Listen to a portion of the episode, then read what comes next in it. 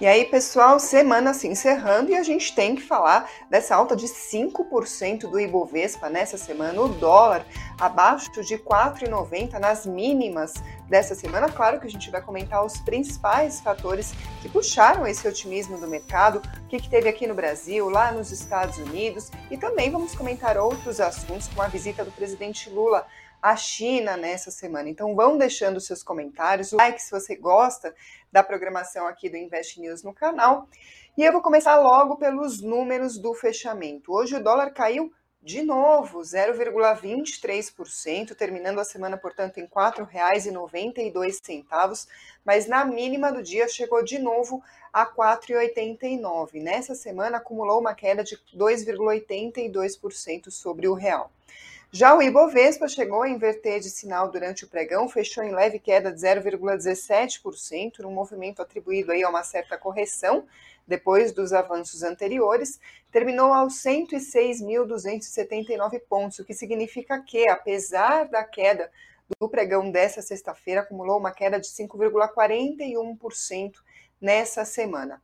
Para falar ainda sobre fechamento, vale a gente destacar os juros DI, os juros futuros. A gente vai olhar agora a imagem na tela para vocês da curva de juros e do que aconteceu nessa semana, só para a gente comparar, para ter uma ideia aí, claro que esse movimento mexe com a bolsa, mexe com o câmbio e também mexe com os juros futuros. Dá para a gente ver nessa imagem, a linha vermelha que está acima é a curva de juros na sexta-feira passada. E a linha azul clarinho, quase branco aí na tela de vocês, é a curva de juros no dia de hoje. Dá para a gente ver o quê? Que a, os juros futuros caíram, eles estão mais baixos. Quanto mais à direita aí na nossa imagem, é mais para frente o prazo, e quanto mais para baixo, mais para baixo os juros que o mercado está pedindo. Só para a gente ter uma ideia, o DI para janeiro de 2024, agora no fim da tarde, estava em 13,19%, janeiro de 2025, 11,88%, falando aí de algum dos contratos mais longos, janeiro de 2027, 11,74%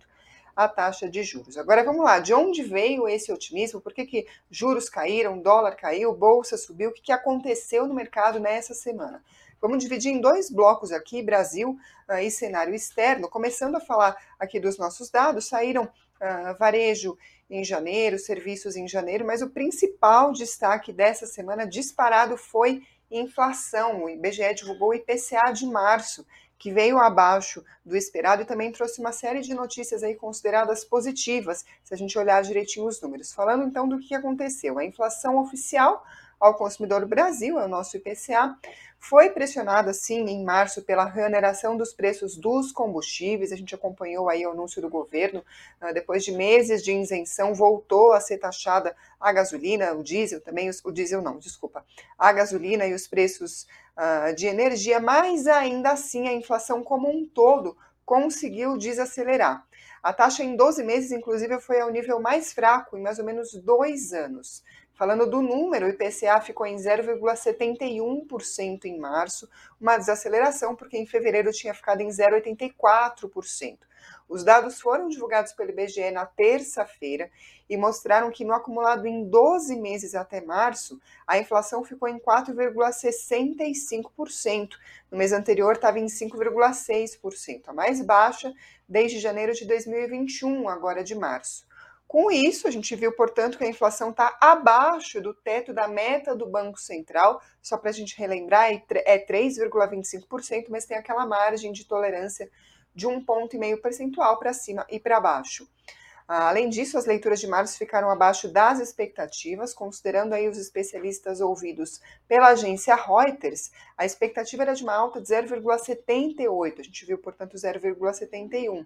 Em 12 meses, a estimativa era 4,7%. A gente viu 4,65%, um pouquinho abaixo do esperado. Agora, o que a gente teve de destaques? Apesar da alta da gasolina, que acabou pressionando, de certa forma, a inflação, por outro lado, o grupo alimentação e bebidas, que é um peso fortíssimo na composição do IPCA, porque pesa bastante, claro, no bolso das pessoas, do consumidor, teve uma alta de 0,05%, ou seja, praticamente estabilidade de preços, se a gente considerar esse grupo tão importante aí na composição da inflação. Outro ponto aí que sempre chama atenção é a chamada inflação dos serviços, os preços aí que a gente paga para consumir os serviços, não só os produtos. E também teve uma forte desaceleração. A alta foi de 0,25% em março, no mês anterior tinha ficado 1,41%. Outro ponto importante é o chamado índice de difusão. Para que, que ele serve? Para mostrar o quanto que a inflação está espalhada, por assim dizer, na economia como um todo. Ou seja, a inflação se concentra em um ou dois grupos ali de produtos ou serviços ou está espalhada aí pela economia. Para isso que serve esse índice. E a boa notícia é que ele caiu em março, ficou em 60%, antes estava em 65%. Bom, mas e aí? Falei aí um apanhado, um resumão de números, mas o que, que o mercado entendeu? Que a inflação mais fraca deve adiantar aí, ou pode adiantar os planos do Banco Central de cortar a taxa Selic. Isso, claro, que beneficia a Bolsa Brasileira, porque, ah, por exemplo, se os juros estão mais baixos, vai render menos ali a aplicação na renda fixa, as pessoas vão partir para busca por mais risco com a Bolsa Brasileira, isso tende a beneficiar as ações. Além disso, claro, isso pode beneficiar as próprias empresas, que vão ter custos menores aí para se financiar, e claro, isso reflete positivamente nas expectativas para os negócios, as ações sobem. Agora, um ponto curioso é o seguinte: a gente viu o dólar caindo em um movimento atribuído à expectativa para alta da Selic, sendo que se a gente considerar os últimos comentários, análises que a gente tem acompanhado, teoricamente a gente poderia esperar o contrário, e essa é uma discussão interessante, porque com juros mais altos, o Brasil se torna mais atraente para investidores, já que vai pagar melhor ali uh, nas aplicações uh, especialmente quando a gente tem um juro mais alto na comparação com os outros países. Só que aí a gente viu uh, expectativas de uma Selic menor e o dólar cair em vez de subir. Afinal, a Selic ajuda ou atrapalha o dólar quando ela está muito alta? Essa discussão é muito interessante, foi abordada nessa semana pelo economista André Perfeito. Uh, ele, claro, comentou que a resposta do dólar, né, caindo diante da expectativa dos juros, pode sim parecer contraditória, já que o patamar alto da Selic, como a gente estava comentando, tem sido apontado, inclusive, como um dos suportes para que o dólar não tenha disparado aí uh, nos últimos meses.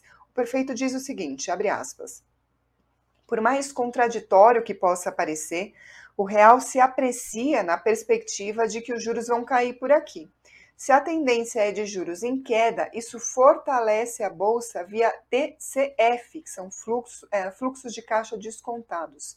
E assim, o ativo de referência do país, o real, ganha força. Fecha aspas. O que, que isso significa? Tem sim a questão do diferencial de juros, que tende a uh, beneficiar o real, mas, segundo o André Perfeito, a ideia por trás disso é que a queda do dólar nos últimos dias é que o efeito positivo da Selic para o quadro geral aí na Bolsa de Valores compensa as eventuais perdas aí que a gente pode sofrer pelo diferencial de juros. Novamente, segundo as palavras do economista, tudo isso que eu estou falando está numa matéria do Invest News, vou deixar aqui o link para vocês acompanharem, mas aqui fazendo um panorama geral, o prefeito diz o seguinte, abre aspas, o movimento só acontece porque estando o Ibovespa barato, o efeito nos ativos locais de uma queda ou da expectativa de uma queda dos juros mais que compensam no quadro geral uma diminuição do diferencial entre os juros domésticos e externos, fecha aspas. Ou seja, que a gente pode entender, sim, tem essa lógica do diferencial de juros, mas na medida em que a gente vê a nossa bolsa sendo beneficiada, os ativos considerados baratos e o benefício para as empresas no quadro geral, isso acaba compensando alguma perda que a gente possa ter na moeda por causa dessa questão do diferencial de juros, uma discussão bastante interessante e que ganhou força, inclusive, porque outro fator importantíssimo na queda do dólar nessa semana e também na alta do Ibovespa, tá claro, uh, foi expectativa em relação ao Federal Reserve, o Fed, o Banco Central lá dos Estados Unidos, e é nesse bloco que a gente entra agora, cenário externo, dados dos Estados Unidos. Fazendo aqui um retrospecto do que, que saiu e do que, que mais mexeu com o mercado. Na quarta-feira, por exemplo, teve a divulgação da inflação lá nos Estados Unidos e foi divulgado o seguinte: os preços ao consumidor tiveram leve alta no mês de março. O índice de preços ao consumidor subiu 0,1%, no mês passado, uma desaceleração, porque em fevereiro tinha ficado 0,4%. Esses dados foram julgados pelo Departamento do Trabalho. Se a gente considerar o acumulado em 12 meses, a inflação em 12 meses ficou em 5%, o resultado mais fraco desde maio de 2021. Antes estava em 6% aí na base anual. Uh, agora vamos falar, ficou dentro ou fora das expectativas? Veio abaixo do esperado. Economistas consultados pela Reuters estavam esperando 0,2% na base mensal, veio 0,1%, e 5,2% na base anual, veio 5%. A inflação, vamos relembrar, atingiu pico lá nos Estados Unidos. Em junho foi 9,1%, a taxa mais elevada desde novembro de 1981. Mas, claro, a gente está acompanhando, está diminuindo. Ainda assim, embora tenha desacelerado, esteja diminuindo aí a pressão, não custa lembrar, está mais do que o dobro da meta do Fed, que é de 2%. Mas aí, enfim, voltando aqui para os dados, na quinta-feira saiu outro dado importante que foi o número de norte-americanos que entraram com novos pedidos de auxílio-desemprego. Isso aumentou mais do que esperado na semana passada. O número ficou em 239 mil, num dado com ajuste sazonal, na semana encerrada em 8 de abril. Além disso, teve revisões, né, as revisões anuais dos dados que são publicados pelo governo. Uh, na semana passada, esses números mostraram aí as, os pedidos de auxílio-desemprego uh, muito mais elevados até agora uh, e mais elevados do que era o estimado anteriormente. Isso acaba se alinhando com aquela onda de demissões em massa que a gente está infelizmente noticiando, especialmente nas empresas de tecnologia, mas que também atinge outros setores. Isso é muito importante, claro, porque o mercado de trabalho é um dos principais aspectos que o Fed leva em conta, porque se o mercado está apertado demais, o mercado está dando sinais de força, significa que a economia em si está forte e aguenta mais altas de juros. Por esses dados, parece se encaminhar, portanto, para o cenário contrário, mais pedidos de auxílio-desemprego. Hoje, outro dado importante sobre a economia americana, que mostraram aí uh, uma certa desaceleração, sinais de menos força ou mais fraqueza ali do que o esperado, as vendas do varejo nos Estados Unidos caíram mais do que o projetado. Novamente, estamos falando de dados de março.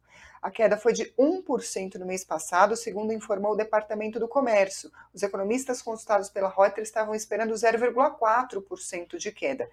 Também hoje, outro número que mexeu com o mercado foi produção nas fábricas dos Estados Unidos. Ela caiu também mais do que esperado. A queda foi de 0,5%, segundo o Fed. Os economistas estavam prevendo 0,1% de queda. Isso é bastante importante porque a manufatura, né, a produção das fábricas, responde por mais de 11% da economia dos Estados Unidos, que é enorme, é a maior economia do mundo, só para a gente ter uma noção do tamanho que significa uh, essa queda. Enfim, a gente está vendo, portanto, dados apontando a inflação mostrando menos força e a economia também mostrando sinais de desaceleração, que teoricamente dá espaço para o Fed ou interromper o aumento dos juros, ou então diminuir o ritmo, fazer menos aumentos, enfim, uma linha mais favorável a juros não, subindo com menos velocidade lá nos Estados Unidos. Essa foi a leitura que o mercado fez. De maneira geral, a maioria das apostas, das projeções, ainda são de que o Fed vai subir os juros na próxima reunião em 0,25 ponto percentual. Mas essas estimativas, ou a parcela do mercado que acredita nisso, diminuiu de certa forma nessa semana, e além disso, o mercado passou a prever que esse deve ser ou pode ser o último aumento pelo Fed, ou seja, encerrando o ciclo de alta dos juros dos Estados Unidos, o que tende, claro, a, a enfraquecer o dólar, porque, enfim, se os Estados Unidos não vão subir tanto assim os juros, o país não se torna tão atraente para os investidores, como estimado anteriormente, portanto, vai ter menos busca por dólar, menos procura, menos demanda, preço menor, assim funciona como moeda, como tomate na feira, como tudo que a gente vê. Além disso, ainda falando sobre o cenário externo, teve dado importante vindo lá da China, e claro que mexe bastante com países que são, de certa maneira, expostos à demanda da China, isso inclui muito especialmente o Brasil. Na terça-feira, a inflação ao consumidor da China atingiu uma mínima em 18 meses e a queda dos preços ao produtor acelerou em março. Por quê? Os dados mostraram que a demanda permaneceu ainda fraca lá na China, O índice de preços ao consumidor subiu 0,7%, o ritmo mais lento desde setembro de 2021, segundo informou o Escritório Nacional de Estatísticas. O índice de preços ao produtor caiu 2,5% na comparação com o ano anterior. Tudo que eu estou falando aqui uh, sobre a China é sim base anual. Esse foi o ritmo mais baixo, o ritmo mais rápido, desculpa, desde junho de 2020. Uh, e além disso, mostra uma queda por seis meses consecutivos. O que significa isso? Significa uma expectativa de mais uh, estímulos à China, mais estímulos às medidas, à economia da China. Isso, claro, impacta bastante o Brasil. ainda falando sobre a China, a gente deve destacar a visita do presidente Lula ao país, isso é bastante importante, claro, aqui para o Brasil. Peraí só um minuto, desculpa, me perdi. Uh, voltei, desculpa. Uh, outro Outro fato que mexeu bastante com o mercado nessa semana foi a visita do presidente Lula à China, um país importantíssimo, só para a gente ter uma noção do quanto que isso representa aqui para a nossa economia. A China é destino de mais de um quarto das exportações brasileiras. A gente sabe, claro, os produtos de destaque são commodities como soja, petróleo, minério de ferro, elas dominam aí a nossa balança comercial com a China, o Brasil, inclusive, tem um saldo positivo em cerca de 30 bilhões de dólares no comércio com a China. Isso é metade do total do superávit da balança comercial brasileira. Olha o tamanho da importância que revela, portanto, que a gente tem uma certa dependência da demanda da China por matérias-primas. Por isso que dados como esse da inflação mexem bastante com o nosso mercado por aqui. Entre os destaques uh, da visita do Lula e da comitiva brasileira à China, um dos principais, uma das principais discussões é em relação às moedas usadas nas exportações. O presidente Lula defendeu em Xangai o uso de moedas locais no comércio global em detrimento do dólar. Ele disse o seguinte, abre aspas: Hoje um país precisa correr atrás de dólar para poder exportar quando ele poderia exportar na sua própria moeda. Os bancos centrais certamente poderiam cuidar disso, fecha aspas. Vamos relembrar, no final de março, o governo brasileiro e o chinês fecharam um acordo para deixar de usar o dólar nas operações comerciais entre os dois países, passando a operar em real e em yuan. É um mecanismo em preparação que deve começar a valer em julho. É um movimento que a China, inclusive, tem tentado fazer com outros países. Um dos destaques é o Oriente Médio na compra de petróleo. O Lula defendeu a necessidade dos países não dependerem mais apenas do dólar, embora ele tenha reconhecido que isso, ah, se de fato acontecer, claro, deve demorar um tempo para que a gente veja uh, efetivamente funcionando. Falando de anúncios que foram feitos durante essa visita, o governo brasileiro anunciou hoje, sexta-feira, a assinatura de 20 acordos comerciais entre empresas do Brasil e da China. Esses acordos envolvem principalmente os setores de energia, infraestrutura e agronegócio. Isso foi feito durante a viagem do Lula à China. Três dos acordos envolvem empresas do grupo JBS. Por exemplo, a marca Seara acertou a compra de 280 caminhões elétricos da Jack Motors. Além disso, a própria JBS firmou parceria com o Banco da China para crédito para exportação, com prazo de até quatro anos. Fora isso, no setor de energia, a Eletrobras e State Grid fecharam parceria para um projeto de revitalização do sistema de transmissão da hidrelétrica de Itaipu. Citei aqui só alguns dos principais, mas a lista uh, tem acordos envolvendo outras empresas, claro, tem Prumo Logística, uh, Odebrecht, Vale, Suzano, enfim. São 20 acordos no todo, mas ao todo, e envolvem uma série de empresas. Além disso, o presidente do BNDES, o Aloysio Mercadante, que também foi à China, ele falou também hoje, sexta-feira, que o BNDES e o Banco da China assinaram um acordo de 6 bilhões de reais para investimentos em infraestrutura e inovação tecnológica. Ele, ele, fez esse anúncio num discurso na Embaixada Brasileira em Pequim. Segundo o Mercadante, todos esses recursos anunciados vão para investimentos no Brasil. Falando mais de números do fechamento do mercado, o Bitcoin, por volta das 18 horas, subia 0,56%, portanto, encerrando a semana acima ah, da barreira dos 30 mil dólares, estava em 30.490 dólares.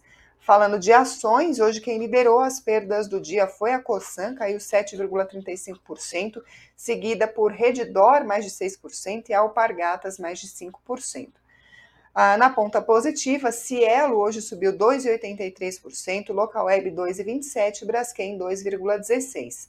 Isso ah, é o pregão de hoje, considerando as ações que compõem o Ibovespa. Mas no acumulado da semana, quem liderou as perdas foi a Minerva. A ação caiu mais de 6%, Carrefour mais de 3% e Açaí também mais de 3%. Na outra ponta, a CVC disparou mais de 18% nessa semana, Exetec mais de 17% e a Gol 15,84%. Deixa eu ver o que eu tenho aqui uh, de mensagens de vocês. A Júlia Beatriz, como isso afeta as exportações? Quem vai querer lucrar menos? Pois é, claro, a gente tem que acompanhar para ver qual que vai ser o resultado disso, mas como o próprio presidente Lula disse, ainda é uma medida que ele tem defendido, mas leva tempo para de fato ser desenhado como vai funcionar exatamente, qual é o tempo que vai levar para ser implementado. É difícil a gente falar agora exatamente num resultado uh, sobre as exportações, quem que lucra mais, quem que lucra menos, porque a gente não tem uh, as, as medidas detalhadas e como que elas funcionariam, mas é uma discussão inicial. Uh, vamos ver o dividendos dizendo tudo graças ao Roberto Campos Neto. Espero que a Selic se mantenha mais uns dois meses assim para que a inflação chegue a 2%. De fato, a gente tem acompanhado a inflação desacelerando no movimento amplamente atribuído ao patamar da taxa de juros, só que também tem o outro lado. A gente tem visto outros dados como os que saíram hoje do IBGE, ah, de serviços. Nessa semana também teve varejo da economia, que também acaba desacelerando com a taxa de juros elevada. Então, tem sempre que fazer esse balanceamento entre atividade econômica e taxa de juros, uma discussão muito acalorada até entre o governo e o Banco Central, especialistas também, e a gente, claro, continua acompanhando. Com isso, então, a gente encerra o Boletim Invest News, mas olha, na semana que vem, a partir já de segunda-feira, começa uma nova fase para o Boletim, tem surpresa para vocês, então continuem acompanhando. Se você está curioso para saber, deixa o like aqui nessa edição uh, de hoje do Boletim Invest News, e aí na semana que vem vocês dizem se gostaram, não gostaram, estou ansiosa para saber o que, que vocês vão achar. Muito obrigada também a quem acompanha por podcast ou pela Alexa, e até a próxima. Tchau, tchau.